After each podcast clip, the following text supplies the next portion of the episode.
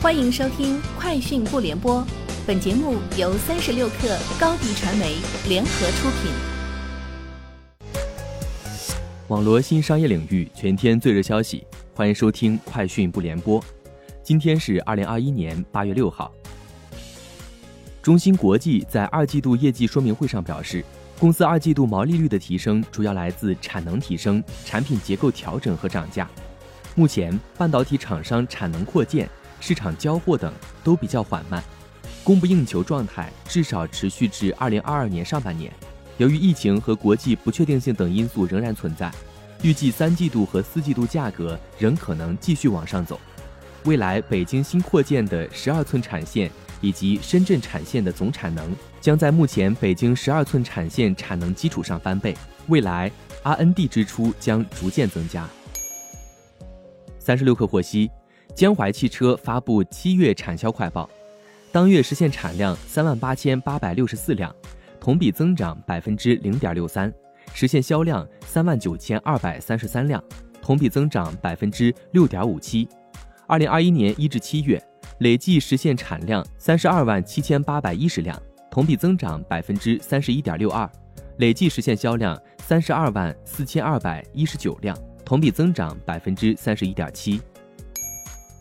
TCL 电子发布半年报，上半年收入三百四十九点三亿港元，同比增长百分之一百零三点七，规模净利润十点四一亿港元，同比增长百分之一百二十二点九。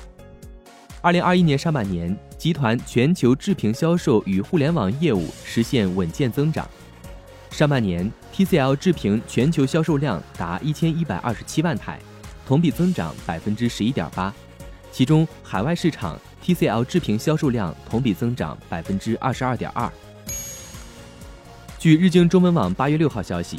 日本经济新闻调查了二零二零年的全球下载量，TikTok 自从二零一八年开始调查以来，首次超越 Facebook 排到第一。另一款中国短视频 App Lucky 排在下载榜的第八名。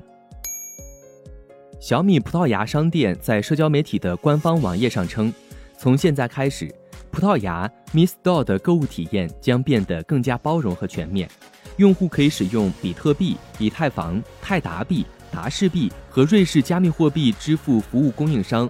Utrust 开发的原生代币 Token Utrust 来买小米产品。亚马逊、Flipkart 等电商企业在印度推广电动送货车，亚马逊计划在2025年之前部署一万辆电动送货车。而沃尔玛旗下 Flipkart 此前表示，将在2030年之前部署超过2.5万辆纯电动送货车。塔塔集团旗下的 Big Basket 也曾承诺，将在未来三年中对其90%的配送车辆完成电动化。Flipkart 和亚马逊都与马辛德拉电迁移签署了三年的合作协议，将采购后者的三轮电动车。据韩联社报道。韩国的反垄断监管机构五号表示，将会对谷歌是否在移动操作系统和应用市场领域滥用支配地位进行最后的审查。报道称，自2016年以来，韩国反垄断监管机构就一直在调查谷歌是否阻碍当地智能手机制造商使用其他公司的移动操作系统。韩国公平贸易委员会表示，将会于9月1号进行第三次，也是最后一次全体会议。来决定是否对谷歌采取惩罚措施。以上就是今天节目的全部内容，下周见。高迪传媒为广大企业提供新媒体短视频代运营服务，商务合作请关注微信公众号高迪传媒。